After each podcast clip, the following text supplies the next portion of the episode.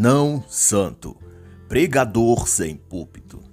Este trabalho é uma análise pessoal e independente da obra em questão.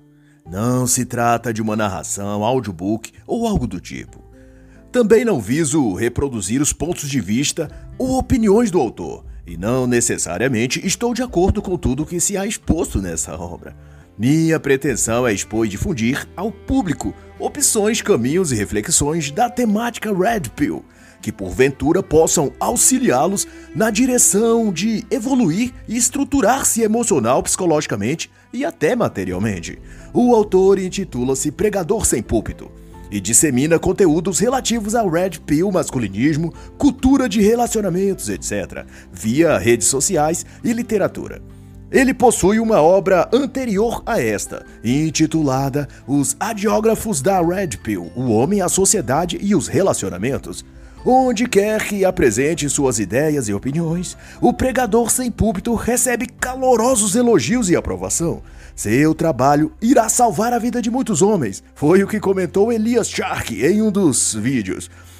Chamando a machosfera para a realidade, disse outro em aprovação X-Men alternativo. Sensacional! Elogiou também Zeca Urubu de cabelo raspado na lateral. é assim que está descrito o perfil dessa pessoa que fez o comentário elogiando o trabalho do pregador sem púlpito. Assim o autor descreve sua linguagem neste trabalho como rude, tortuoso e pesado, o que pode me levar a omitir pontos em que aparecem quaisquer termos que considero desnecessário ou inapropriado, forçando-me a explicar em outros termos e palavras aquilo de que se trata a parte em questão. E o primeiro capítulo, então, trata o tema na mesa de negociação. E seu apontamento se refere que quando o homem está a flertar com uma mulher, ambos estão numa espécie de negociação. De acordo com essa perspectiva, as interações entre os sexos não ocorrem de maneira mística ou por uma força sobrenatural que guia os apaixonados.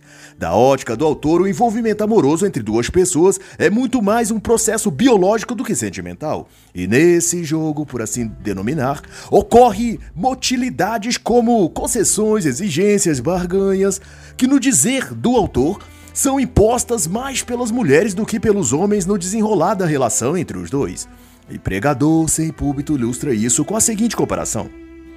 Imagine uma jovem conservadora na faixa dos vinte e poucos anos, magra e bonita. Ao se dizer conservadora, ela prospecta um conjunto de valores e aptidões como apreço pelo modelo tradicional de família, etc. Pois que o fato dela se dizer conservadora no tocante à posição político-ideológica já traz embutido um vislumbre ou anúncio do que supostamente ela crê e pensa sobre a vida amorosa e conjugal. Concomitante, ela grava um vídeo nas redes sociais em que fala sobre o tipo de homem que ela aprecia. Para o autor, cada um desses pontos característicos reverberam aos seus pretendentes como exigências ou requisitos que essa jovem mulher conservadora requer para que um homem esteja habilitado a flertar com ela. Para ele, essas reivindicações femininas trazem para a mesa de negociação um condicional em que as características aparentemente positivas da mulher são postas como um objeto de negociação, uma moeda de troca, onde a vantagem maior está para com a mulher e não para o homem. É por isso que não muito tempo atrás, uma youtuber famosinha esteticamente e ideologicamente assemelhada ao exemplo citado aqui pelo autor, dita cristã e conservadora, deixou escapar em uma de suas publicações que o tipo de homem que ela considera apto para relacionar-se com ela deveria ter os seguintes atributos: 1,80m de altura, olhos e pele clara, ser corajoso e de iniciativa e falar no mínimo três idiomas. Na mesa de negociação, que é os relacionamentos modernos, a jovem conservadora unicórnio teria todas as vantagens a seu favor. E para cada um de seus atributos físicos ou intelectuais, ela poderia exigir tantos outros de seus pretensos parceiros. Relacionamento é assim: uma negociação onde a mulher apresenta seu currículo e aquele que vai contratá-la oferece o quanto está disposto a pagar para tê-la. E quanto mais ela fingir ter boas referências, maiores são as dádivas que os homens se dispõem a pagar-lhe por ela. Somente depois, como geralmente acontece, é que esse homem descobre que comprou um Fusca, mas pagou o preço de uma BMW. Ou no ditado popular, comprou gato por lebre. Mas, como bem observa também o autor, na negociação entre os sexos, pouca atenção é dada pelos homens ao que de fato essa mulher tem a oferecer a ele. Por vezes, o homem observa a aparência e estética e fica tão hipnotizado que não observa atentamente se o que aquela mulher oferece não são valores reais e mantenedores para uma relação duradoura e feliz. Analogamente, a mulher ofusca os olhos dos homens com o brilho de sua aparência jovem, simétrica e teoricamente casta. Mas afora essa imagem enganadora e superficial, nada tem que acrescentar na vida desses homens. Geralmente são insubmissas, festeiras, hipergâmicas, mandonas. Não são bonas, boas donas de casa, etc. Mas, como tem a juventude, a simetria facial, os dentes brancos e um glúteo chamativo, se valem desses atributos para dissimular um personagem fictício. Vestem a fantasia de cristã, ou de conservadora, ou de recatada, o que for, e buscam fisgar os melhores pretendentes. Mas, no fundo, nada tem a oferecer ou acrescentar em suas vidas senão desilusão, traição e futuro divórcio. Simples assim. Normalmente, como é fácil notar, são as mulheres quem domina a mesa de negociação. Por trás de todas as aparências, o que elas estão a oferecer é o sexo. Fingem-se de damas ou donzelas conservadoras, de mães dedicadas, abandonadas por um homem mau que não lhes deu valor. Mas na realidade, o que tem mesmo a dar a um homem é o sexo e nada mais. É por isso, como reflete o autor, que estão sempre tentando parecer jovens e atraentes. Fazem botox, põem silicone, maquiam-se, esticam os olhos, pintam os lábios, deixam a bunda à mostra em shorts curtíssimos. Tudo isso fazem porque, no fundo, tudo que tem a oferecer é um corpo para ser degustado. Lhes falta características mais profundas, valores mais sólidos, habilidades de mãe, donas de casa e atributos morais como discrição, paciência, cordura e fidelidade. E na ausência desses predicados, só lhes resta apelar para o fingimento e simulação que o homem domado, para fazer alusão à obra célebre de Esther Vilar, só irá perceber quando for já tarde demais. Mas o que acontece quando o homem não tem moedas o suficiente para negociar com aquela sua pretendente? Eis a pergunta que não quer calar. E pregador sem púlpito responde essa questão da seguinte maneira: Se você não puder atender às expectativas da moça, poderá lhe acontecer duas coisas, diz ele. Você será considerado um beta e receberá da mulher o desprezo impiedoso dela.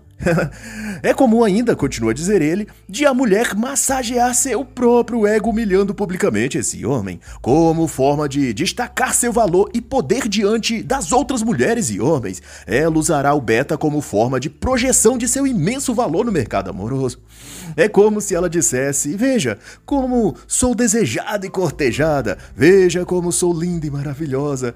E tenho os homens aos meus pés. No mundo da Red Pill, isso tem sido chamado de chamming, que consiste basicamente em humilhar o homem para que aquela mulher se sobressaia e pareça melhor do que realmente é. Mas também pode ocorrer, segundo o autor, de esse homem não ter todas as fichas para ganhar a mulher na negociação, mas, porém, possuir ele algumas coisas que interessam também aquela mulher. Nesse caso, ele será posto por ela no banco de reserva. Ele não será de imediato admitido como titular no jogo da conquista amorosa que a mulher está a estabelecer com ele.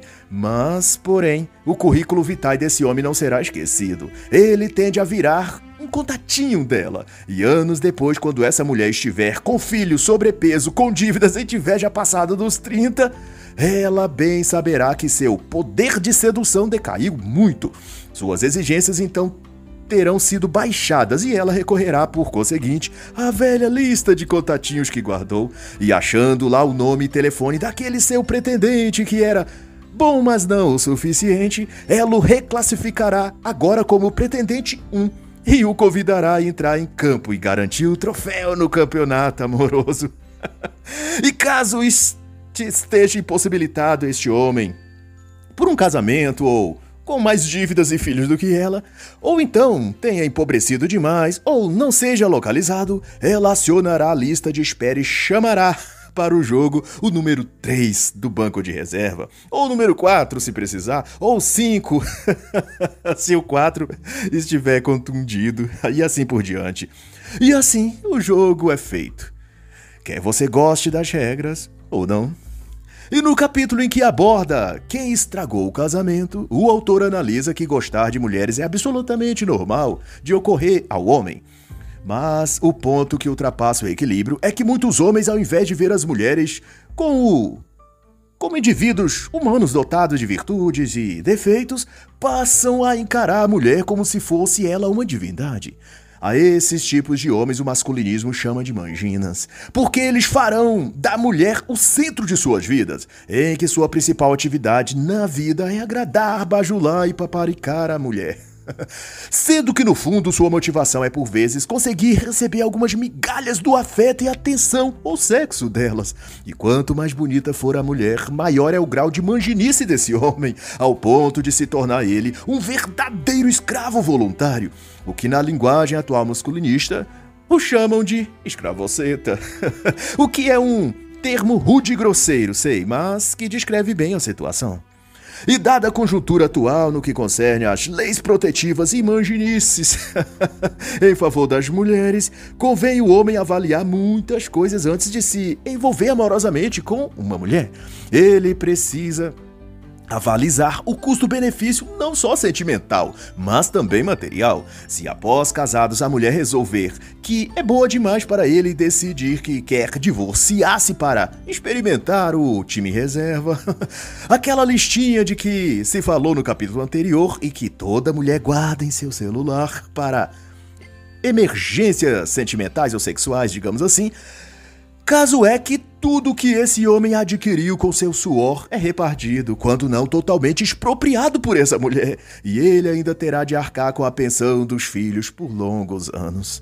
E para o autor, não adianta dizer os manginas que a maioria das mulheres são boas e gentis, e que o Estado é que persegue e atribula o homem metendo-se em seu relacionamento. Para o pregador sem púlpito, essa falácia não se mantém, uma vez que a mulher, quando se separa ou até antes, faz uso das leis estatais para punir, vingar-se ou extrair tudo do homem. Se acaso fossem elas boas e gentis, mesmo o Estado dando-lhes essas alternativas, elas não usariam a força do Estado contra esse homem. Ela tenderia a ser justa, comedida e razoável. A culpa, portanto, não é só do governo e de suas leis misândricas, vai dizer o autor. Por outro lado, o feminismo é realçado como um dos maiores destruidores da mente e comportamento feminino, e por isso mesmo o grande vilão quando se trata de quem estragou o casamento. A lista de perversões ensinadas às mulheres não tem fim. Ensinou a elas a competir com os homens no mercado de trabalho, o feminismo também as ensinou a usar leis injustas para derrubá-los. Ensinou as mulheres a terem orgulho de serem promíscuas, a expor pernas, costas, bundas, seios, como se fossem joias públicas a ser admiradas por todos na rua. Ensinou-lhes a fechar as pernas para o marido e abri-las para o amante. Enfim, o feminismo deu um alegado empoderamento às mulheres, mas no fim só habilitou e capacitou essas mulheres a destruir com perfeição suas próprias vidas vidas e seu matrimônio, e por consequência a vida do homem.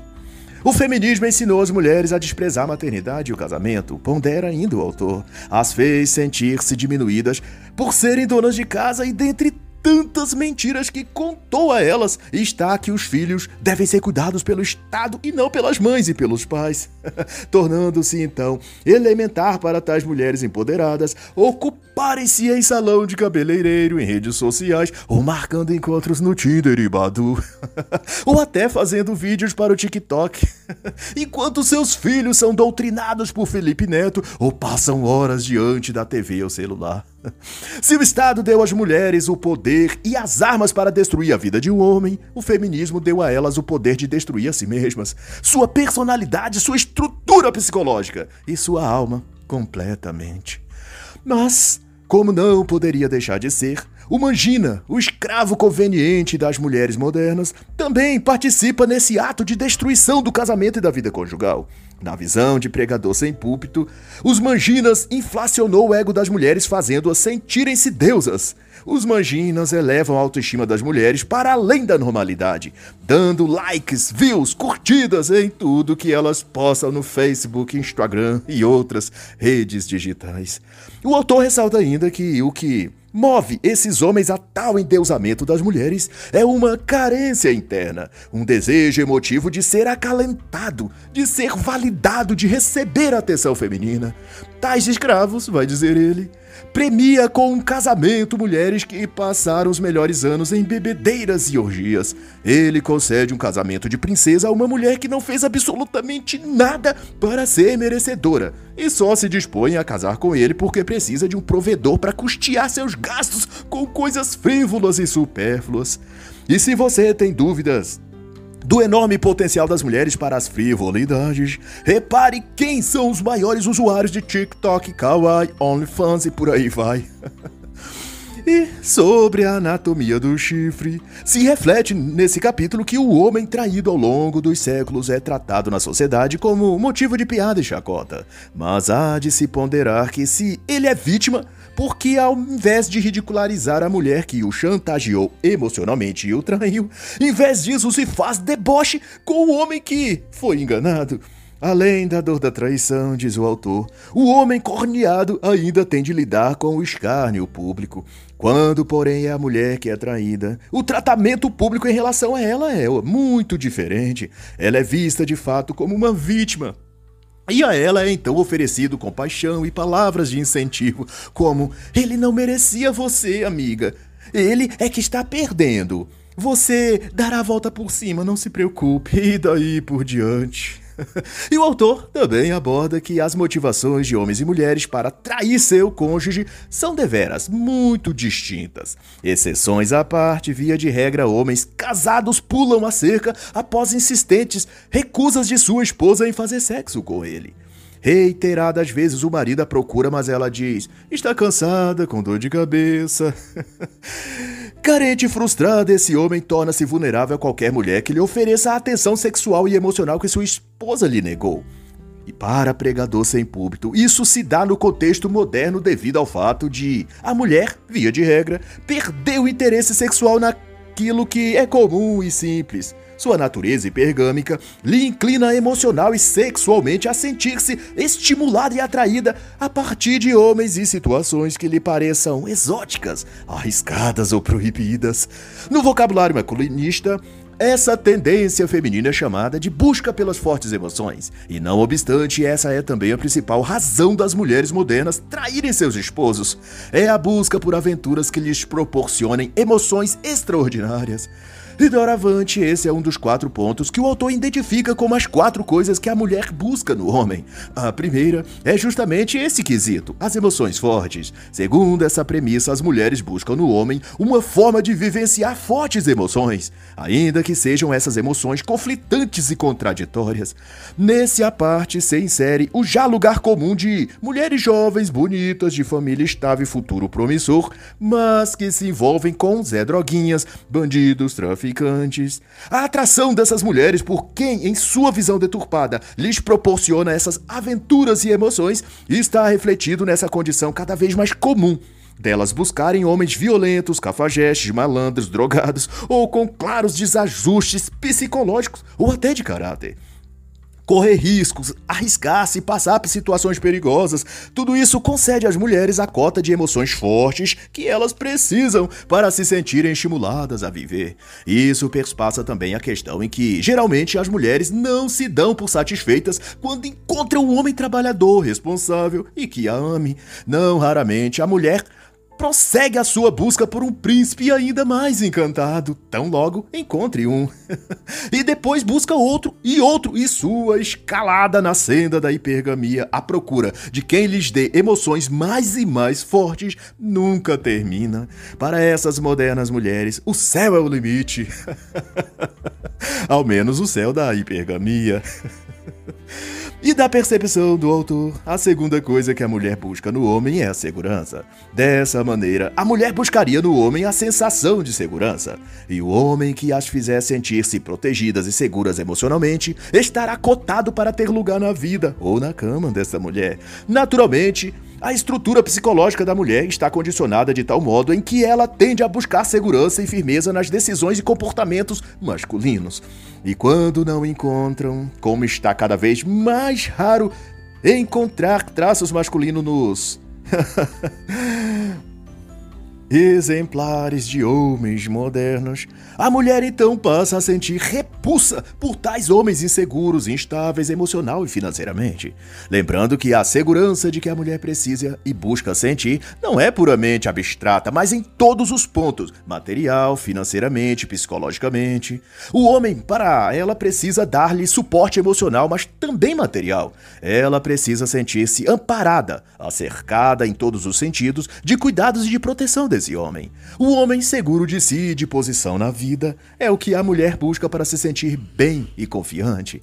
O que, é claro, não garante que, em hipótese alguma, quando a mulher encontrar tal homem, eh, ela lhe será fiel e dedicada. Ela até escolhe um homem com essa característica, mas não significa que essa mulher oferecerá algo a esse homem. Como já dito no outro capítulo, a mulher exige muito do homem, mas oferece bem pouco a ele. E se você, amigo leitor, homem, está a pensar que, sendo assim, a mulher vem até você porque precisa de algo que você possui. Se você pensou isso, você está certo. e se você não for capaz de dar isso a ela, completa o autor, você não tem utilidade para ela, simples assim. E o terceiro aspecto que mulheres buscam é a massagem no ego delas. E para isso, exibem corpos expostos em micro shorts e bunda e seios de fora. Isso para que as outras mulheres tenham inveja e os homens lancem a elas olhares de desejo na rua e nas redes sociais. E também lhes dê curtidas, likes, comentários libidinosos. E na esteira dessa ação feminina está o desejo de ter o ego massageado, de ser adulada, elogiada, paparicada. assim então, essa é a conclusão de acordo ao autor. Há mulheres que querem um cafajeste para transar, um beta para bancar suas despesas. E quantos gados puder para lhes encher de elogios e inflar o seu ego.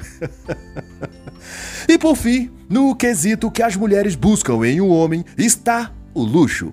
A busca da mulher para achar o homem bem-sucedido que as patrocine e lhes garanta uma vida de ostentação. Assim, fama, dinheiro e destaque social exerce uma atração quase hipnótica nas mulheres. E no capítulo 5 será tratada então as cinco maiores lições de Nessa Lita. E a primeira delas é de que as mulheres possuem um lado obscuro. Essa constatação foi primeiramente discutida e apresentada por Nessahan no momento em que praticamente ninguém se atentava para essa questão. Ao confrontar o senso comum da visão romântica que se tinha da mulher, de que são seres puros e angelicais, Nessahan descortinou todo um mundo de informações, verdades e revelações, as quais ninguém conhecia na época. Na obra O Profano Feminino, hoje já um clássico entre os homens da Red Pill, Nessahan Alita veio a expor por lógica irrefutável que longe de serem boas, inocentes e amáveis, as mulheres contêm em si um lado potencialmente nefasto, que a inclina a atrair, enganar, expropriar e até assassinar seus companheiros ou filhos.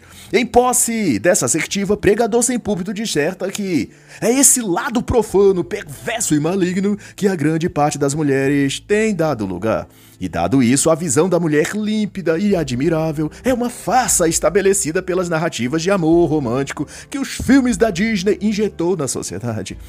Essa foi uma doutrinação romântica, nas palavras do próprio autor, e do ponto em que ele enxerga essa romantização da mulher promovida pelos filmes de Hollywood fez vermos as mulheres como seres de superioridade moral e espiritual, e por consequência, criaturas superiores aos homens. Ha, mas, não obstante, nenhuma mulher criou algum código moral ou religião. Logo, como poderia se sustentar a ideia de que são mais elevadas espiritual ou moralmente?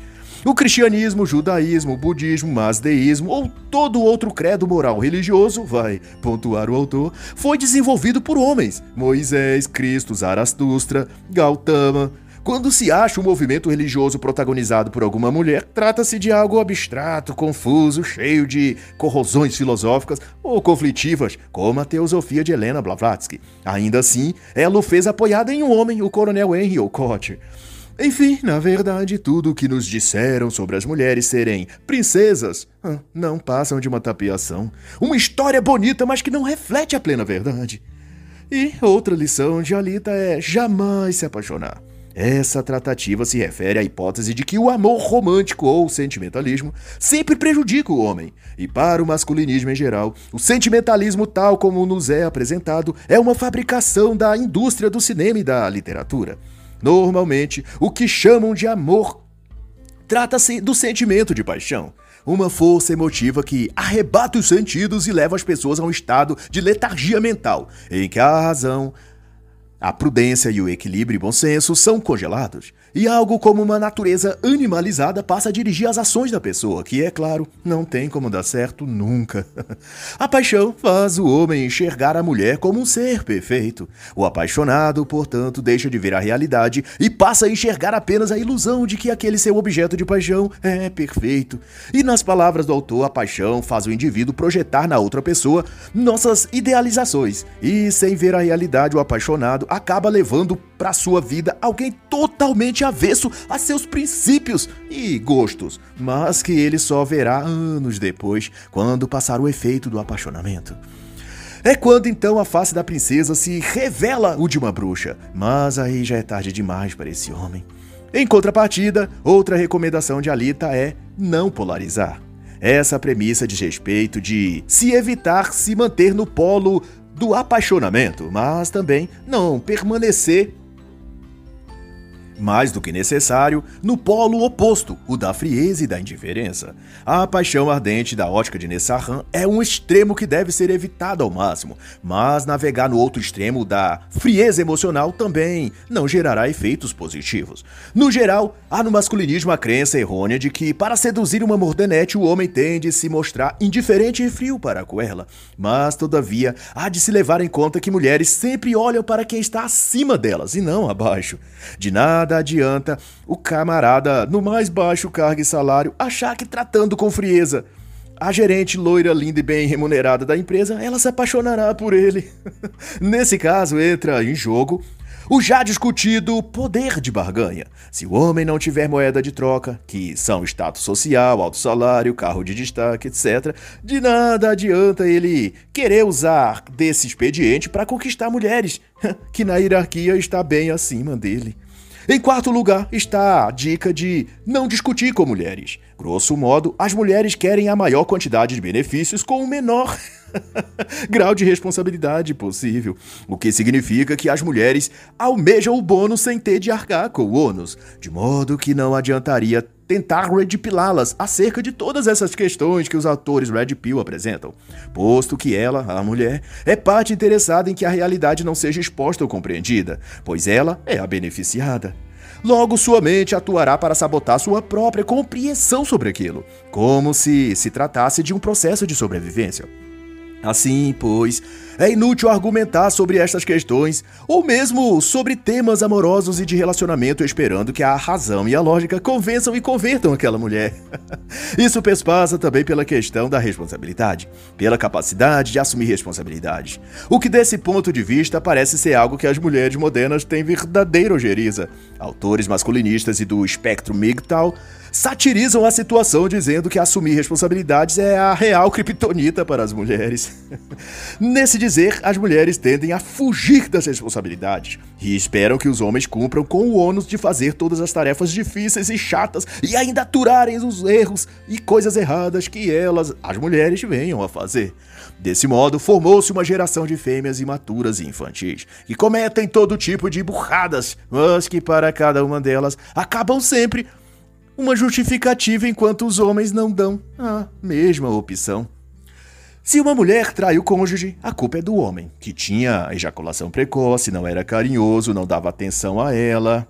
Ao passo que quando é o homem que trai a esposa, é dito por elas que ele é cafajeste, falso, mau e que não merece a pobre e sofrida esposa guerreira que ele tem. Se a mulher trabalha, ela pode gastar seu dinheiro com cabelo, perfumes, cremes, roupas. Quanto ao homem, ela própria cobrará dele a responsabilidade de pagar as contas e bancar as despesas. Esse é o dever do homem, dirá ela. Enquanto que toda a sociedade achará absolutamente normal que a mulher viva como queira e sem assumir incumbências ou munos em relação à própria vida, ou ao seu casamento ou lar. Assim, não espere o amigo leitor que qualquer mulher, ao ser confrontada com a realidade através de sua argumentação ou debate, ela removerá o véu de seus olhos e assumirá sua parcela de culpa pelos fracassos da relação conjugal, pelas dívidas, pelo insucesso do casamento, pelos filhos terem virado bandido ou pela vida financeira ter afundado. Ela se negará a admitir seus erros, porque está acostumada a considerar tudo responsabilidade dos homens apenas. E logo, se algo não deu certo, a culpa também é inteiramente dos homens. Discutir ou polemizar com as mulheres, dirá então o autor, mencionando nessa ralita, é totalmente ineficaz. A última lição, então, tratada pelo autor das cinco que ele destacou dos ensinos de Nessarhan Alita, está que as mulheres são contraditórias. E como demonstração disso, está que as mulheres amam quem as despreza e despreza quem as ama. Isso, inclusive, foi muito bem abordado não apenas por autores masculinos da machosfera, como o próprio Nesserhalita, World Tomás e outros, mas também inclusive por psicólogas e especialistas da mente humana, além de professoras, jornalistas, estudiosas das relações sociais, como Karen McCulley na obra Feminilidade Radical, Rolf Somers em Quem Roubou o Feminismo e a Guerra contra os Meninos, também a célebre Daphne Paté em Heterofobia, Assédio Sexual e o Futuro do Feminismo, Catherine Jung em Legalizando a Misandria, e a Bem-aventurada psicóloga Cláudia Pacheco em As Mulheres no Divã. O que todas essas autoras concluem é que os homens maus, insensíveis, mau caráter, perigosos e os status elevado fascinam as mulheres e têm lugar garantido no pensamento e na cama delas. Isso denota que a mente feminina é um poço sombrio cheio de imprecisões e incoerências. Portanto, não se pode esperar dela senão a contradição. O fato, pela lógica e racionalidade de as mulheres oferecerem seu respeito e amor e o melhor do seu desempenho sexual aos homens promíscuos, lascivos, inescrupulosos e com desvios de caráter em geral, os imprestáveis são os que mais despertam nelas a libido e o interesse sentimental. A contradição maior nisso é que elas juram que estão buscando o amor verdadeiro e tudo o que querem é serem amadas e cuidados, é estar ao lado de um homem que lhes dê tudo isso.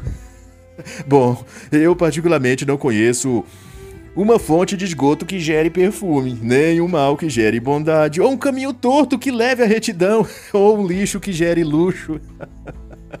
E não adianta procurar lógica ou coerência nas atitudes, decisões e comportamento das mulheres. Elas são contraditórias por essência.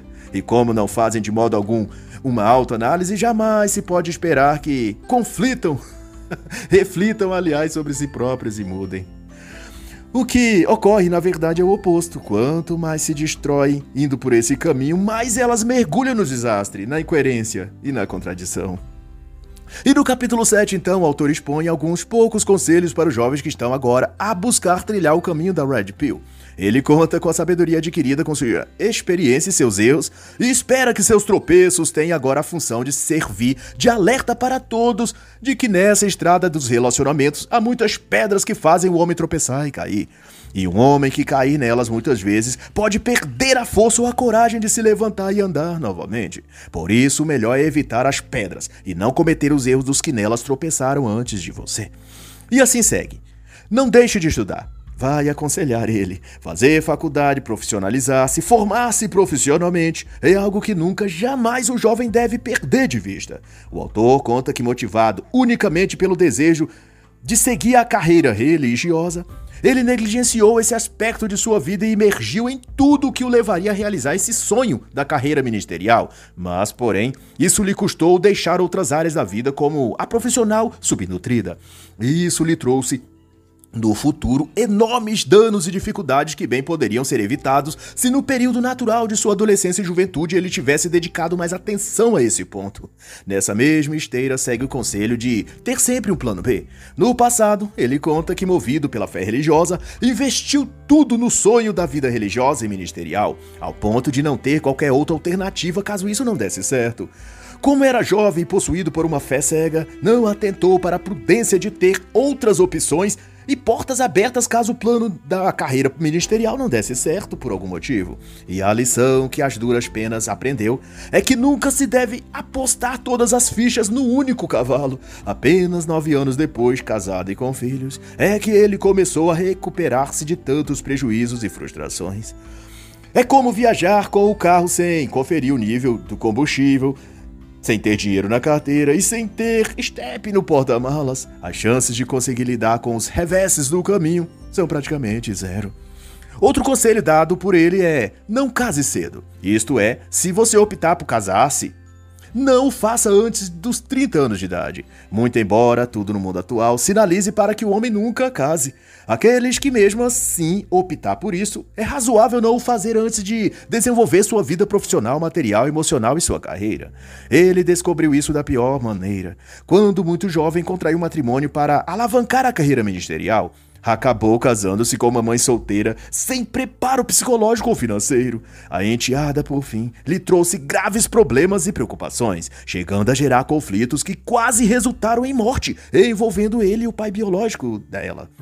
Não bastasse isso, o desemprego e a falta de habilidades psicoemocionais e outras custaram-lhe perder casa, num bairro nobre, carro e uma vida agradável para viver numa periferia vizinho de fanqueiros inconvenientes. Ele viveu o inferno na terra, o que poderia também ter evitado se tivesse esperado e se preparado um pouco mais. Outra orientação é não se envolva com mães solteiras. A mãe da criança até pode ser qualificada, mas ao chegar à pré-adolescência e adolescência, a enteada ou enteado pode passar a causar tantos problemas devido ao comportamento tendente nos jovens nessa modernidade e toda a paz ou prosperidade da família pode vir a derruir-se. O custo-benefício disso quase nunca vale a pena. Segundo a visão do autor, convém pensar com muita cautela antes de ter um filho. Ao fazer um filho com uma mulher, diz o autor, o homem estará ligado a ela pelo resto da vida. E se houver um divórcio, perderá um terço de sua renda. E ficará refém de pensões, ajuda de custo e de todo o inferno astral que a mãe vingativa poderá lhe fazer pelo resto da vida. Por outro lado, a própria questão financeira por si só já desmotiva qualquer homem de ter filhos. Num trabalho regular, esse homem terá renda de mais ou menos R$ 1.500, levando-se em conta a conjuntura social e econômica do Brasil no ano base de 2022. Com aluguel, essa renda cai pela metade, no mínimo. Daí tem água, luz, internet, uns 300 reais aproximadamente. Depois vem as despesas alimentares. Quanto lhe sobrou? Hum, Acrescenta-se então os boletos da compra de imóveis, eletrodomésticos ou roupas, já que por óbvio não será possível comprar nada disso à vista, restando apelar para o velho carnê das Casas Bahia ou cartão de crédito. Basta então alguns meses sob essa pressão da escassez financeira que a mulher pula lá fora do barco, pois nesses casos a mulher costuma rapidamente buscar nas redes sociais um provedor mais competente e oferecerá a esse um sexo intenso e completo para fisgá-lo e ao marido tolo e endividado, a porta da rua é o que ela oferecerá. e nesse ambiente e cenário, vale a pena o homem colocar mais crianças no mundo? Fica a pergunta. E fora isso, a parte psicológica também é muito afetada, visto que hoje em dia é praticamente impossível conviver com uma dessas mulheres modernas. O pensamento delas está todo formatado pela ideologia feminista, de modo que ela não hesitará em criar para o homem todos os tipos e formas de tormentos e dificuldades, crendo ela estar combatendo machismo heteronormativo, patriarcal, blá blá blá. Fazer o que, né? Acrescenta-se a isso toda a doutrinação marxista nas escolas, o feminismo na mídia, nos filmes, nas séries e todo o lixo cultural que será jogado na mente do seu filho desde o nascimento à vida adulta. Vale mesmo a pena gerar um filho para expô-lo a tudo isso? Fica ainda a pergunta que não quer calar. Mas enfim, a conclusão que aqui se faz é que a vida fora da Matrix é um caminho para poucos. Para bem poucos. E assim encerra a análise da obra Não Santo, do pregador sem púlpito.